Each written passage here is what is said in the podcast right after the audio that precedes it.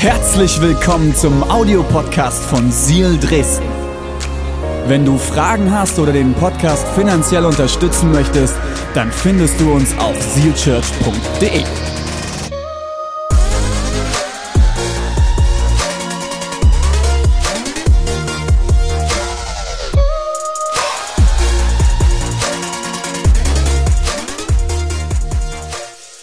Ich habe euch ein Zitat mitgebracht, das heißt, sei wild, frech und wunderbar. Das ist genau, sei wild, frech und wunderbar. Ich finde auch, unsere Kirche spiegelt es doch ganz gut wider. Ich liebe es. Es war immer unser Traum, so eine Kirche zu bauen. Und ich, ich, mein Gebet ist, dass wir immer wild, frech und wunderbar bleiben.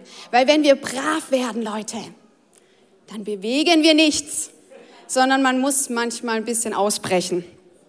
Ein Zitat von Astrid Lindgren.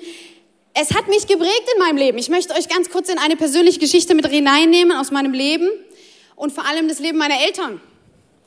Ich war äh, ab dem, also ich war scheinbar ein ganz entspanntes Baby und dann irgendwann so mit fünf, sechs Jahren, da kam es bissig raus und ich wurde wild, frech und trotzdem wunderbar. Ich wusste auch, ich bin wild frech, aber ich wusste auch, ich bin wunderbar. Das ist ein großer Schatz, den ich tragen durfte, weil meine Eltern es geliebt haben, dass ich wild frech war und deswegen ich auch wunderbar sein durfte. Ich habe schon immer das Abenteuer gesucht, ähm, habe immer wollte in die Grenzen gehen und habe viel gemacht, um irgendwie Adrenalin zu spüren. Jetzt habe ich gedacht, ich baue einfach eine Kirche mit meinem Mann, dann habe ich Daueradrenalin und muss nicht ständig einen Berg besteigen oder mich irgendwo in die Klippen stürzen. Ähm, wollt ihr Adrenalin? Gründet eine Kirche? Ähm, genau, und äh, tatsächlich war es so, ich habe ein Abenteuer nach dem anderen gesucht, nachdem ich mir mit dem Snowboard dreimal den Kopf eingefahren hatte und auch verschiedenste Krankenhäuser in den Ausländern, wollte ich schon sagen, im Ausland besucht habe. Das Schönste übrigens ist in der Schweiz. Wenn ihr also mal einen Unfall machen wollt, macht's in der Schweiz. Die Krankenhäuser sind toll. Da gibt's richtig gute Gipfeli. So, jetzt darf ich mich wieder nicht, ich muss jetzt, ich muss Fokus, nicht verhaspeln, gell Uschi? Ich habe mit Uschi gesagt, ich muss hier, Fokus, Fokus. Okay. Äh, da gibt es tolle Krankenhäuser. Ich war schon ein paar Mal im Krankenhaus, ich hatte viele äh, Unfälle. Ähm, meine Eltern haben das aushalten müssen.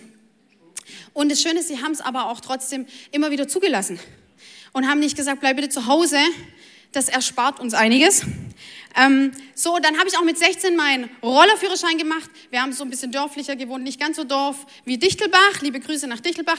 Ähm, so, aber auch ein bisschen dörflicher, so dass ich nicht immer wegkam und ich wollte frei sein und unabhängig sein. Und habe ich gesagt, ich spare und ich arbeite. Ich habe bei Deichmann gearbeitet, um mir einen Roller zu kaufen und endlich unabhängig zu sein. Meine Mutter musste mich nicht immer mehr fahren, sondern ich bin Tag und Nacht gefahren, ich bin im Schnee gefahren und auf Eis gefahren ähm, und habe mich auch tatsächlich eines Tages ordentlich überschlagen mit dem Roller, ähm, habe das auch überlebt und habe dann mit 18 einen Motorradführerschein gemacht. Es war noch nicht genug, ich wollte mehr. Und ich habe euch das mal mitgebracht, denn ähm, der Herr war gnädig und hat mir, das war mein erstes Motorrad, Gerade habe ich übrigens keins, wollte ich nur sagen. Also ich wollte es nochmal betonen, ich habe gerade keins. Ähm, und das sah nicht ganz so schön aus, weil ich habe es geschenkt bekommen, aber es war komplett demoliert. Es war kaputt und jemand hat mir das geschenkt, die hat es komplett geschmissen und hat gesagt, ich schenk's dir, viel Spaß äh, beim Reparieren. Und das Schöne war aber, ich war auch damals in der Kirche und es gab jemand, der hat es mit mir repariert. Über viele Monate und ich hatte kein Geld, deswegen habe ich mir irgendwie, bin überall hingegangen, habe nach Teilen geschnorrt und habe gesagt, oh, ich bin so arm und könnt ihr wieder, ich brauche neuen Mo, ich brauche so eine neue Motorhaube hier, die ganze Haube da oben drauf. Brauche ruhig mal da lassen hier, gell? Wir wollen das alles angucken. Das gibt's nicht mehr. Das ist verschluckt worden. Okay, ähm, auf jeden Fall, ähm, um die Geschichte kurz zu machen. Ich war wild und frech und ich habe es geliebt. Ich habe es geliebt. Ich habe dieses Motorrad geschenkt und ich habe es restauriert und ich war frei. Ich habe damals meine pastorale Ausbildung, Studium, duales System gestartet und konnte damit einfach dann flexibel sein. Und ähm, dann nehme ich euch mal mit in meine Zukunft hinein. Das ist mein Zukunftsmotorrad. Genau, weil ich möchte nicht mehr so krass mir den Kopf einfahren mit einem Rennmotorrad, sondern eher Turnmaschine und das ist das, äh, worauf ich zusteuere, das mir irgendwann wieder anschaffen zu können, um auch jetzt mal wieder mich frei schwimmen zu können von allen. René ist nicht begeistert, muss man dazu sagen. Er hat Angst, dass er mit drei Kindern dann allein ist. Ähm, und das Schöne ist, wir haben eine Ewigkeitsperspektive und wissen, wo wir hinkommen.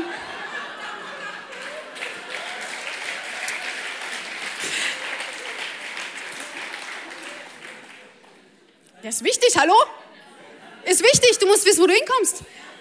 Dann kannst du die Angst vorm Tod loslassen. Das ist was Wunderbares. Ich habe keine Angst vorm Sterben. Ich habe nur Angst, dass ich mich so verletze, dass ich irgendwie dann irgendwie mit einem Arm weniger leben muss oder keine Ahnung. Äh, das, das ist eher die Angst. Aber äh, ich werde das machen, Schatz. Ich werde das irgendwann haben und mal schauen, wie schnell das in Erfüllung geht. So, das ist eine Story von mir, das, das beschreibt vieles in mir, aber es beschreibt auch ganz viel, was in meine Eltern immer wieder für eine Situation hatten. Und wenn du heute Eltern bist, hey, es ist Schulstartwochen, ist Gottesdienst. Morgen fängt die Schule wieder an. Und selbst wenn deine Kinder schon zur Schule gehen, wir hatten sechs Wochen, war Larifari, oder? Selbst wenn die Kinder im Hort waren, es war trotzdem entspannt, weil du wusstest, sie müssen nichts leisten. Sie, wenn sie mal zu spät kommen, ist jetzt auch kein Weltuntergang. Ähm, du als Eltern warst einfach entspannter. Und morgen wird es wieder losgehen. Und es ist wieder ein Stück loslassen. Es ist wieder ein Stück Abstand nehmen und gehen lassen. Warum ist Loslassen so schwer? Loslassen ist schwer. Für den einen mehr, für den anderen weniger, aber es ist ein Prozess in uns, den wir gehen dürfen, den wir gehen müssen. Ich sage jetzt mal so, selbst wenn wir das nicht wollen, wir leben in einem Land, wo Kinder zur Schule gehen müssen. Ich finde das persönlich gut, aber es gibt da unterschiedliche Meinungen. Ich würde mit Homeschooling sterben. Förmlich sterben. Und ich bin froh, dass das andere Menschen übernehmen mit meinen Kindern und die die Geduld dafür haben. Aber deswegen will ich heute dich mit hineinnehmen wir müssen oft loslassen. Wir müssen es tun. Wir müssen ein Stück zurücktreten. Wir müssen vielleicht auch loslassen von einer Arbeitsstelle, die wir geliebt haben. Aus irgendwelchen Gründen. Wir müssen loslassen, vielleicht eine Partnerschaft, wo du genau weißt, sie tut mir nicht gut auf Dauer. Oder vielleicht musstest du einen Menschen loslassen, weil er gestorben ist. Das Leben ist ein ständiges Hinfallen und wieder aufstehen. Ein ständiges Sterben und wieder aufstehen und leben. Und ich finde es, was da so drin liegt in diesem, in diesem nach den Ferien ist, dass du wieder dich neu entscheiden darfst, loszulassen. Vielleicht fühlst du dich kurz rein, was ist mein Loslassen gerade? Ist mein Loslassen Beziehungen? Ist mein Loslassen Finanzen? Vielleicht, ich meine, jeder von uns weiß, wir gehen durch eine spannende Phase in unserem Land, in unserer Welt. Vielleicht musst du ein Stück loslassen, die Sicherheit deiner Finanzen. Für auch die einen wäre es wieder leichter, für die anderen schwerer. Aber es geht darum, es ist schwer und wir dürfen es auch erstmal zulassen, dass es schwer ist. Und du darfst es fühlen und du darfst es annehmen. Ich möchte euch in eine Skizze mit hineinnehmen, wo ich mit euch tiefer reingehen möchte. Warum ist Loslassen schwer? Ich habe euch, ich habe versucht, das mit Uta äh, zu, darzustellen. Ähm, das kann jetzt, bist du? Ist nicht viel dran, aber er steht. Wir gehen in unserem Leben durch Phasen des Loslassens. Irgendwas müssen wir loslassen und wir gehen voran. Da wir heute festgestellt haben, heute fängt die Woche an, gehst du heute voran. Du gehst heute voran und du begibst dich in ein Stück Ungewissheit. Es kommt ein Raum, ein Abschnitt, ein Raum. Du kannst dir das vorstellen wie ein Raum oder wie eine, eine Blase oder eine Lücke, die plötzlich vor dir ist und die entsteht Die entsteht emotional in dir, als Eltern, als Geschäftsmann. Vielleicht läuft es nicht gut mit deiner Arbeit. Vielleicht hast du ein Unternehmen und du merkst, ich muss loslassen. Vielleicht bist du sogar in der schlimmen Situation, dass du Leute entlassen musst. Und es entsteht diese Blase, dieser Raum von Ungewissheit. Ich habe ihn auch mal benannt.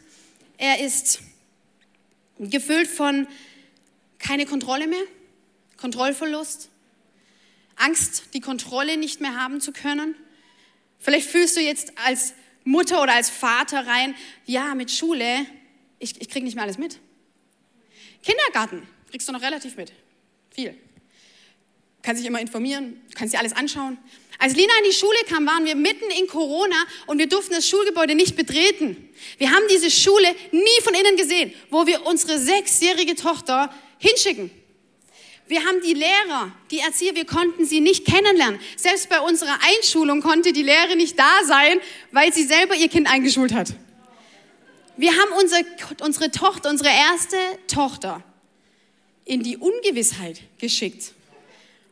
Und wir haben sie am Zaun vorne vor dem Schulhof, mussten wir sie abgeben. Wir waren wie lang? Halbes Jahr oder so, dreiviertel Jahr, nie in dieser Schule drin. Wir mussten sie Übrigens auch noch 20 Minuten früher wie Schulstart oder 35 Minuten, übel früh. 27 musste die da am Tor stehen. So, das ist ein leerer Raum, ein Raum von Ungewissheit, von Sorgen. Jetzt mal ganz ehrlich, wenn wir uns da reindenken, tut's nicht. Ich sage manchmal, wenn man sich ich glaube, alle Eltern spüren und fühlen, wenn man sich da reindenkt, was alles sein kann, was alles passieren kann, dann kann man wahnsinnig werden. Man kann sich wirklich in die Irre treiben. Ich mache dann immer eine Pause und sage, ich denke gar nicht weiter. Und trotzdem haben wir uns entschieden, unsere Tochter an diesem Zaun abzugeben.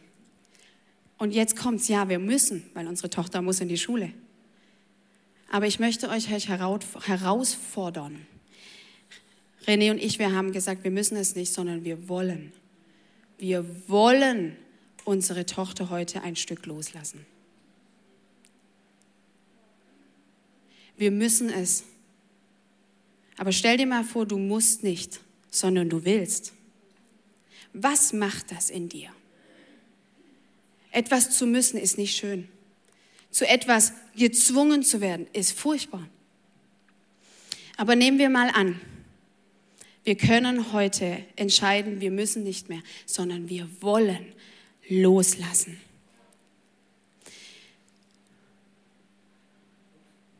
Nehmen wir, genau, nehmen wir mal an, so für euch zum Mitschreiben, wenn ihr mitschreiben wollt. Nehmen wir mal an, wir müssen nicht. Wir müssen nicht, sondern wir wollen. Wir wollen es, weil wir uns vielleicht, könnte ich den Koffer mit der, mit der, der Koffer mit der Sorge nochmal sehen. Wir stehen an dieser Schwelle, wir stehen morgen früh, stehst du an diesem Zaun, du darfst hoffentlich wieder ins Gebäude rein, aber du stehst dort und du musst dich entscheiden, welchen Koffer nehme ich mit?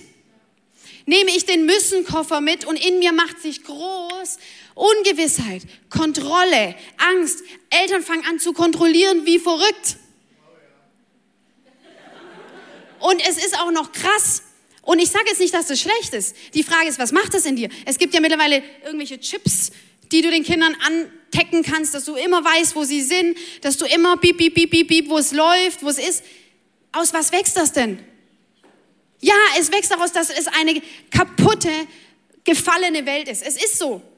Die Welt ist nicht gut. An vielen Stellen nicht. Aber es wächst aus dem heraus, dass ich mich entscheide, diesen Koffer mitzunehmen. Wenn ich diese Schwelle überdreht, nehme ich den falschen Koffer mit oder gehe ich heute in diese Woche und nehme den anderen Koffer des Vertrauens mit. Puh, Vertrauen. Vielleicht denkst du jetzt Hilfe. Ganz ehrlich, wer vertraut denn heute noch? Und ich verstehe es keiner. Viele nicht. Und ich verstehe es zutiefst, weil Unser Leben ist erfüllt von Enttäuschung, von Vertrauensbruch, weil wir anfangen, anderen Menschen zu vertrauen. Vielleicht lässt du das mal ganz kurz einen Moment sacken. Und es ist cool, wenn wir hier zusammenkommen, vielleicht auch du, wenn du online bist, vielleicht schreibst du dir das auf, wenn du gerade auf deinem Sofa sitzt. Wir kommen hier sonntags zusammen. Wir können uns das hier anhören. Wir können dann gucken, ist das auch alles richtig, was die da sagen. Kontrollieren, ist das auch alles richtig? Oder wir fangen an, jetzt zu sagen, was ist das, was Jesus mir gerade sagen möchte? Vielleicht bist du heute hier und sagst, ich kenne diesen Gott noch gar nicht. Ich bin irgendwie hier reingeraten. Ich war bei der Schul Einschulungsfeier und jetzt bin ich noch äh, mitgekommen. Aber dieses Gefühl kennen wir alle.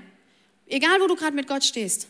Du kennst dieses Gefühl. Und egal wie lange du mit Gott unterwegs bist, du weißt, es macht sich breit. Die Ungewissheit, die Angst, die Sorge. Und meistens lernen wir, diesen Koffer mitzunehmen und zu sagen, ich muss ihn ganz eng bei mir behalten, damit nichts passiert. Die große Frage ist, passiert dann auch nichts? Oder wird uns irgendwann die Hand wehtun vom Festhalten? Und sie wird so zu sein, dass wir nichts anderes mehr empfangen können, nichts anderes mehr tun können. Wir werden verbissen, vielleicht sogar verbittert, weil wir es nicht mehr kontrollieren können, aber es trotzdem tun wollen.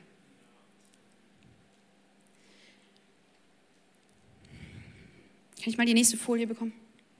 Ich weiß gerade gar nicht, wo ich bin, aber. Ah ja, da waren wir schon. Das ist ein guter Punkt. Gott ist so viel mehr. Hallo?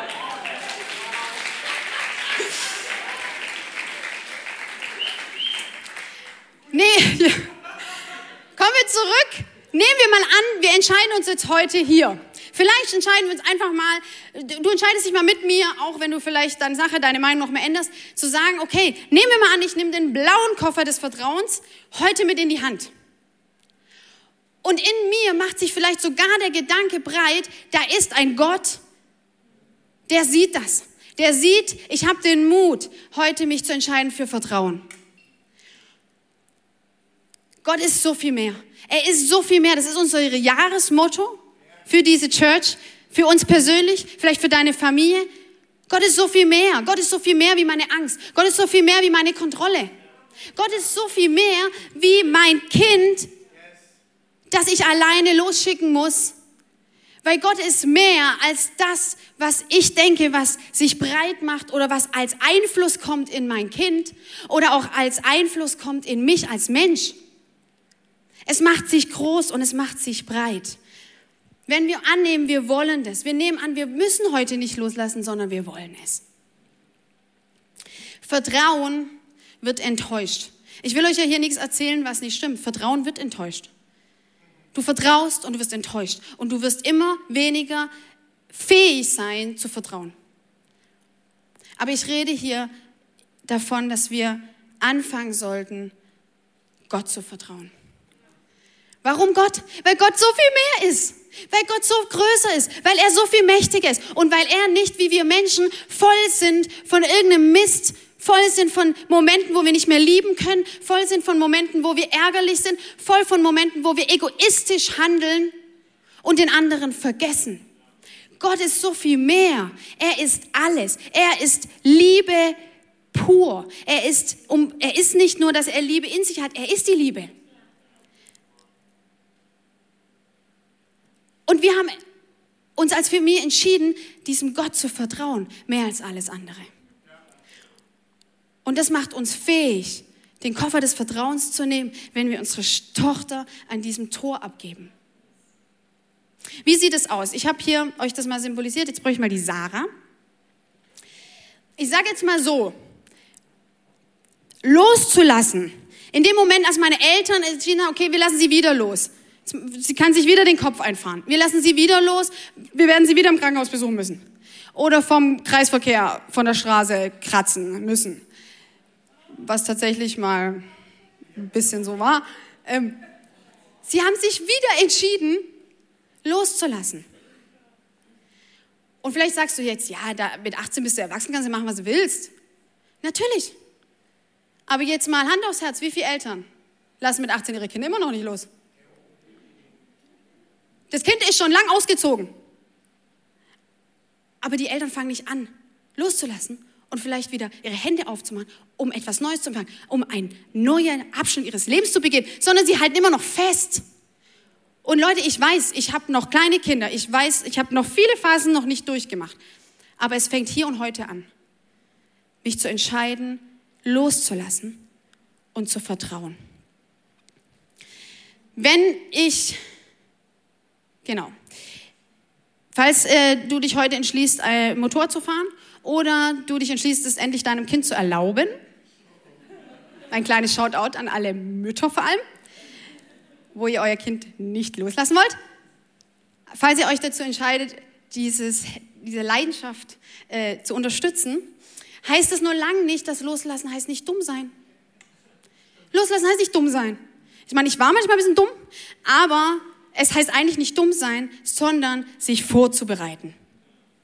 Und jetzt habe ich drei Dinge für euch. Drei Dinge. Wenn du mitschreiben möchtest, dann darfst du dir drei Dinge aufschreiben, warum du heute mit dem blauen Koffer rausgehen kannst. Und warum du heute diese Woche beginnst im Vertrauen auf Gott. Und nicht, und den anderen Koffer lässt du stehen. Seid ihr ready? Okay, die Sarah wird mir mal helfen. Und zwar, das erste ist, nein, fangen wir bitte mit dem Helm an. Ähm, also Motorradfahren ohne Helm ist echt dämlich. Ich sag's jetzt mal so. Obwohl es echt nervt, diesen Helm zu tragen. Ich werde jetzt für euch meine Frisur, die eigentlich heute keine Frisur ist, aber äh, zerstören.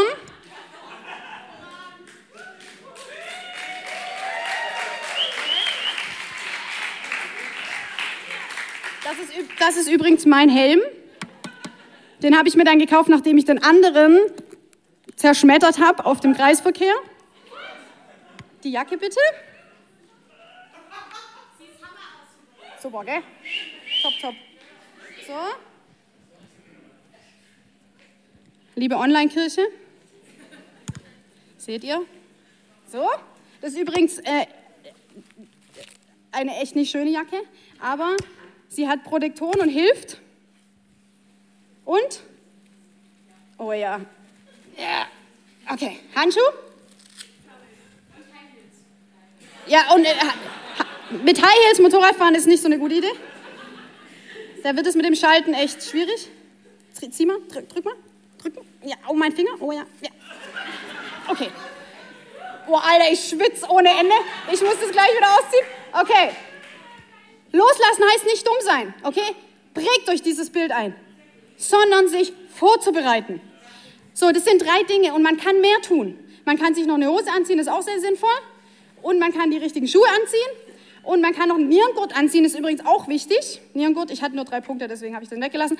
Aber auch wichtig, sonst zerreißen die Nieren, die hängen nämlich nur hinten an dünnen Fäden und dann reißen die ab.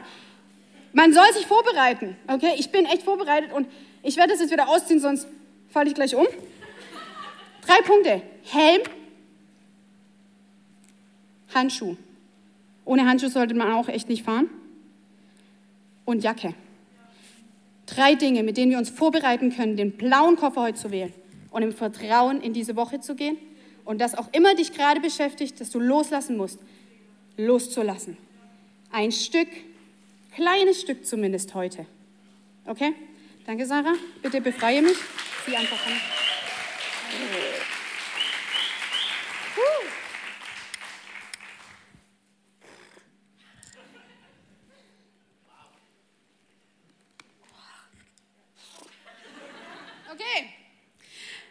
Puh, ich behalte ihn mal noch kurz in der Hand.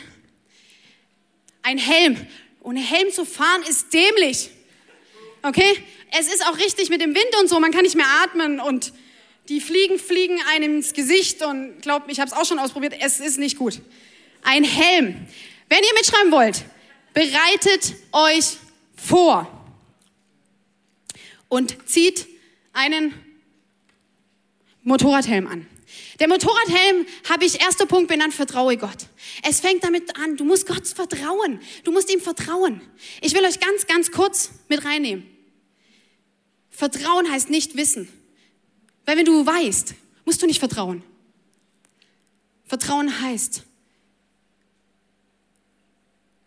einem Gott zu vertrauen, der in diesem Raum schon ist, der ihn schon vorbereitet hat, der ihn einnimmt. Und das sind jetzt die drei praktischen Dinge, die wir tun können. Wenn wir Gott vertrauen, es gab eine Frau, Hannah in der Bibel, die hatte, ein, die hatte einen Kinderwunsch über Jahre. Sie hielt dran fest, sie hat gebetet und sie wurde schwanger.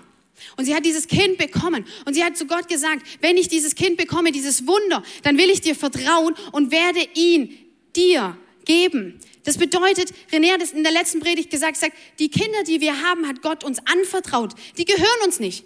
Die gehören Gott. Wir dürfen einen Teil des Weges mit ihnen gehen. Wir dürfen für sie sorgen, aber sie gehören uns nicht. Wisst ihr, wie entspannt das ist? Zu wissen, ich kann was geben, aber sie sind Kind Gottes. Sie sind dort bei ihrem Vater und der Vater lebt in ihnen. Und Hannah wusste das. Und sie hat sich entschieden, mit der fünf Jahren, als Samuel, ihr Sohn fünf Jahre alt war, in, ähm, in, zu, zu dem Propheten Elia zu geben. Und ihn loszulassen. Und für alle Mamas, die jetzt denken, ihr sollt mit fünf Jahren euer Kind irgendwo hingeben. Nein, sondern steht dafür, dass sie wusste, Gott hat diesen Raum vorbereitet. Gott nimmt ihn ein. Und wenn sie das nicht getan hat, Samuel wurde ein Prophet, einer der größten Propheten.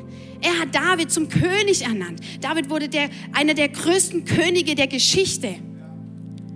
Und er hat ihn gesalbt, er hat ihn herausgerufen. Samuel hat ihn herausgerufen. Unter all den starken Männern hat er sein Herz gesehen, weil Gott in ihm lebt.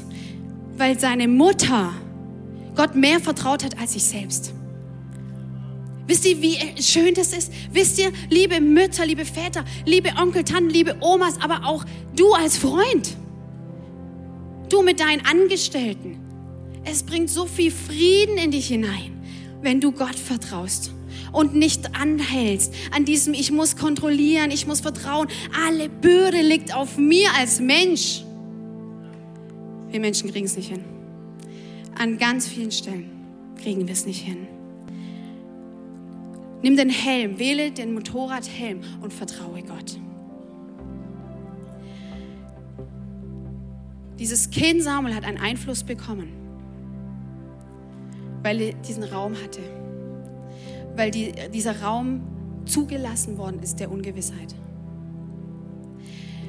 Die Welt verändert unsere Kinder. Die Welt verändert unsere Kinder. Das ist so. Und sie hat einen Einfluss drauf. Aber verändern unsere Kinder auch diese Welt? Unsere stetige Angst ist, dass diese Welt unsere Kinder beeinflussen. Dass sie dich heute beeinflusst. Das tut sie. Aber ich glaube auch, dass wir diese Welt beeinflussen, dass dein Kind diese Welt beeinflusst. Und wenn wir es nicht loslassen, wird es diese Möglichkeit niemals bekommen, weil wir sie festhalten.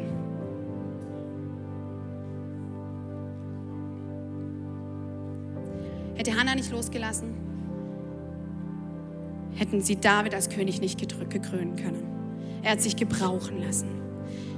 Vielleicht denkst du kurz, was, was ist das? Was hält mich ab zu vertrauen? Vielleicht bist du heute und sagst, Gott, ich habe noch nie Gott vertraut, weil ich ihn nicht kenne, weil er noch nie in meinem Leben war. Dann lade ich dich gleich ein, ihn kennenzulernen. Das Zweite, was ich dir an die Hand geben möchte, ist die Motorradjacke. Wenn du loslässt und Motorrad fährst, zieh diese Jacke an. Diese Jacke heißt Worte. Wähle deine Worte. Deine Worte schaffen Identität. Zweiter Punkt. Deine Worte schaffen Identität. Jetzt kommen wir zu etwas ganz, ganz, ganz Wichtigem und ganz Tiefen. Und ich möchte da wirklich meinen Mann loben und ihn hervorheben, weil er das großartig macht. Er ist ein Mann der Worte. Ein Mann der Worte. Und er sagt unseren Kindern ganz oft, wie wertvoll sie sind, wie schön sie sind, wie, wie gewollt sie sind, wie stolz er auf sie ist. Und er tut das so. Er geht runter zu ihnen auf die Knie und sagt, schau mich an. Schau mir in die Augen. Du bist wunderschön, meine Tochter. du bist stark. Du kannst alles schaffen. Und wenn sie weggucken, dann sagt er, nein, schau mich an. Schau mich an, das ist wichtig. Du kannst alles schaffen. Und er kommt zu ihnen auf diese Ebene. Und alle, die beim Training Day da waren, haben wir das geübt dass wir einen Einfluss haben. Wenn du Kids-Mitarbeiter bist, wenn du Lehrer bist, wenn du Pädagoge bist, wenn du irgendwie Zeit hast für ein Kind, sprich Worte aus, sie haben Macht. Sprich Worte auf der Ermutigung. Sprich Worte aus, die Identität schaffen und bauen. Die hören genug Mist. Und ich schaffe es auch nicht immer. Ich habe auch schon gesagt, bitte, ich, ich kann gerade nicht oder es nervt mich.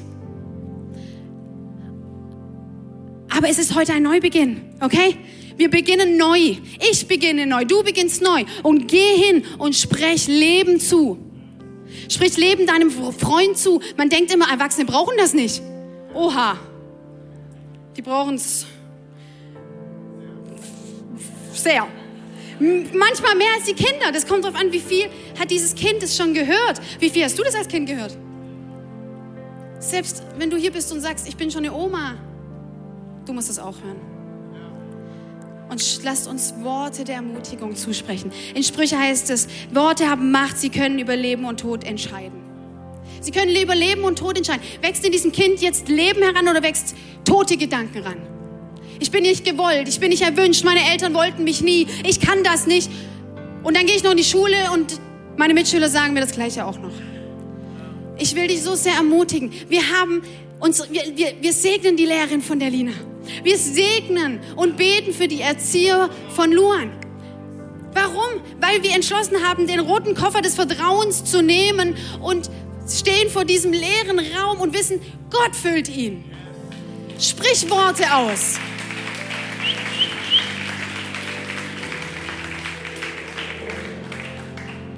Sorgen drücken nieder. Doch ein gutes Wort richtet auf. Die Bibel ist voll davon, wenn du sowas brauchst. Die Bibel ist voll davon, dass Worte Kraft haben, dass Worte Macht haben. Und wir wissen alle, wir sagen oft Worte, die auch nicht Leben bringen. Dann verurteile dich heute nicht, sondern sagst, ich baue, ich äh, treffe heute neue Entscheidungen. Ich nehme die Motorradjacke, ich ziehe die an. Ich lasse sie nicht zu Hause hängen im Schrank, sondern ich ziehe sie an, jeden Tag neu. Und wenn ich auf mein Motorrad steige, weil ich loslassen möchte, weil ich sage, ich vertraue Gott, dann Zieh sie an und sprech Worte des Lebens aus. Mein dritter Punkt, den du dir mitnehmen darfst, ist die Motorradhandschuhe. Wenn du die nicht anhast, hast, da kannst du nur einen ganz kleinen Unfall haben, reißt dir die ganzen Hände auf. Wenn es kalt ist, frieren deine Hände und du kannst nicht mehr schalten. Du brauchst sie. Du brauchst sie und ich habe ihn genannt, bete konkret bete konkret. Oh, da, während ich die Predigt geschrieben habe, boah, da hat mir Gott ganz schön in den Hintern getreten und hat gesagt, wie betest du? Und für alle, die jetzt hier die Bibel kennen und es steht, hey, bete, was du auf dem Herzen hast, auf jeden Fall. Die Frage ist, was ist unsere Perspektive? Wir beten ganz oft auch für die Kinder, hey, lass sie einen guten, eine gute Nacht haben dass sie gute Träume haben, dass du ihnen zeigst, dass sie bewahrt sind. Das sind gute Gebete. Ich will dich heute herausrufen, bete konkret. Bete konkret. Und ich will dich ermutigen in in Epheser 3,14. Lass uns das noch zusammen lesen. Ich finde es so stark. Darum knie ich, darum knie ich nieder vor Gott, dem Vater, und bete ihn an. Knie nieder. Es hilft uns, in eine andere Haltung zu kommen dem alle Schöpfung im Himmel und auf Erden ihr Leben verdanken und den sie als Vater zum Vorbild haben. Jetzt, ich bitte Gott, euch aus seinem unerschöpflichen Reichtum und Kraft zu schenken, damit ihr durch seinen Geist innerlich stark werdet. Dass ihr durch seinen Geist innerlich stark werdet. Beten wir das über unsere Kinder aus? Beten wir nur aus, dass sie gut schlafen? Das ist gut. Aber da ist so viel mehr. Gott ist so viel mehr. Oder beten wir aus, dass der Geist Gottes sie erfüllt, dass der Geist Gottes in sie hineinkommt, dass er sie leitet und führt, dass er ihnen den Mut gibt, wenn irgendjemand sie blöd anmacht und sie sich hinstellen, wie in unserem Kinderlied. Ähm, ähm, äh, wie geht's nochmal? Ähm, dieses, äh, Stopp, halt, irgendwas kommt da jetzt. Äh, okay, das war jetzt schlecht Das singen wir zu Hause immer. Da geht es darum, dass, dass sie sagen, hey, ich bin ein geliebtes Gott, Kind Gottes, ich bin wertvoll. Und du darfst mir nichts anderes sagen. Aber die Kraft werden sie nicht aus sich heraus haben, weil wir in einer Welt leben, die voll ist von Dingen, die Tod bringen, die uns niederdrücken. Und ich möchte neu beten, ich möchte konkret beten. Und ich möchte vertrauen, weil Gott diesen Raum erfüllt. Dieser Raum in unseren Kindern erfüllt. Dass sie innerlich stark werden, dass der Geist Gottes sie stark macht. Ich will dich ermutigen. Hast du Teenager zu Hause? Ich hoffe, du betest schon. Du solltest beten. Du solltest beten, weil jetzt lassen wir erste Klasse ein bisschen los. Oha, Teenager, die musst du fast komplett loslassen. Der Einfluss ist nur noch gering zu Hause. Du musst beten. Ich sag dir das, du musst beten. Zieh diese Handschuhe an und bete. Zieh diese Handschuhe an und bete konkret. Und bete nicht, dass mein Sohn endlich aufhört zu rauchen. Ja, das wird kommen. Wisst ihr, wann es kommen wird? Wenn der Geist Gottes ihn erfüllt. Weil er denkt, ich brauch's nicht mehr und ich rauche nur noch auf einer Party eine. Aber es muss, ich brauche es nicht mehr. Okay, das. Schlimm, wir können auf der Party rauchen. Okay.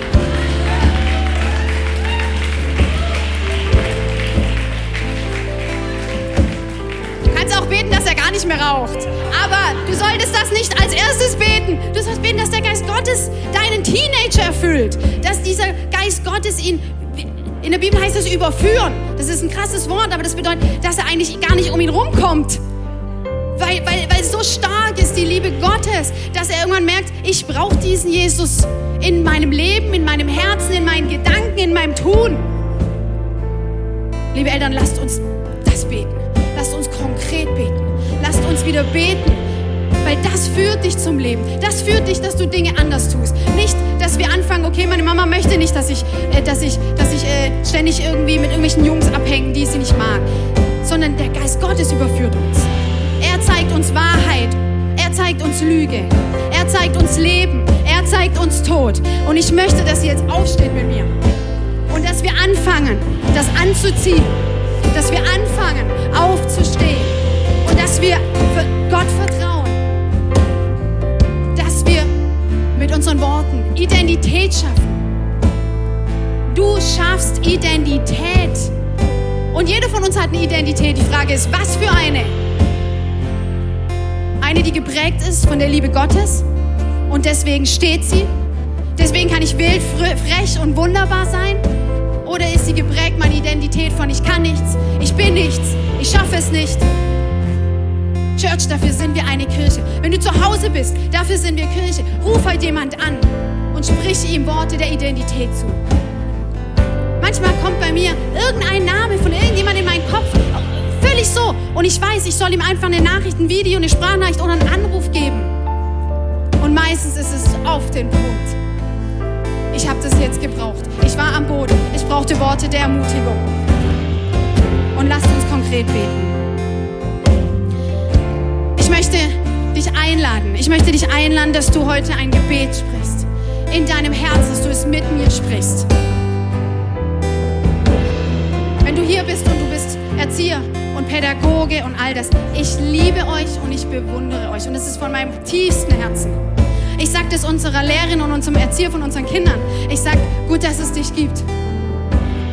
Und wisst ihr, ich weiß von meiner, von, von, von äh, unseren Erziehern und Lehrern, ich weiß auch, dass sie vieles nicht hinbekommen. Die Frage ist, schauen wir auf das und sind wir die Eltern, die dann diese E-Mail schreiben, ne, die ihr bekommt? Ich weiß, was ihr bekommt. Warum sehen Sie mein Kind nicht mehr? Warum fördern Sie mein Kind nicht mehr? Das drückt nieder. Aber wenn ich meiner Lehrerin sage, hey, Sie machen das gut. Hey, lieben Sie einfach die Kinder. Lieben Sie sie einfach. Das könnt ihr. Das könnt ihr und das dürft ihr und ihr werdet diese Welt damit verändern. Ihr schafft Identität in diesen Kindern. Ihr habt die Kinder mehr als die Eltern teilweise. Ist euch das bewusst? Mir wird es immer bewusster. Und deswegen will ich beten. Ich will beten.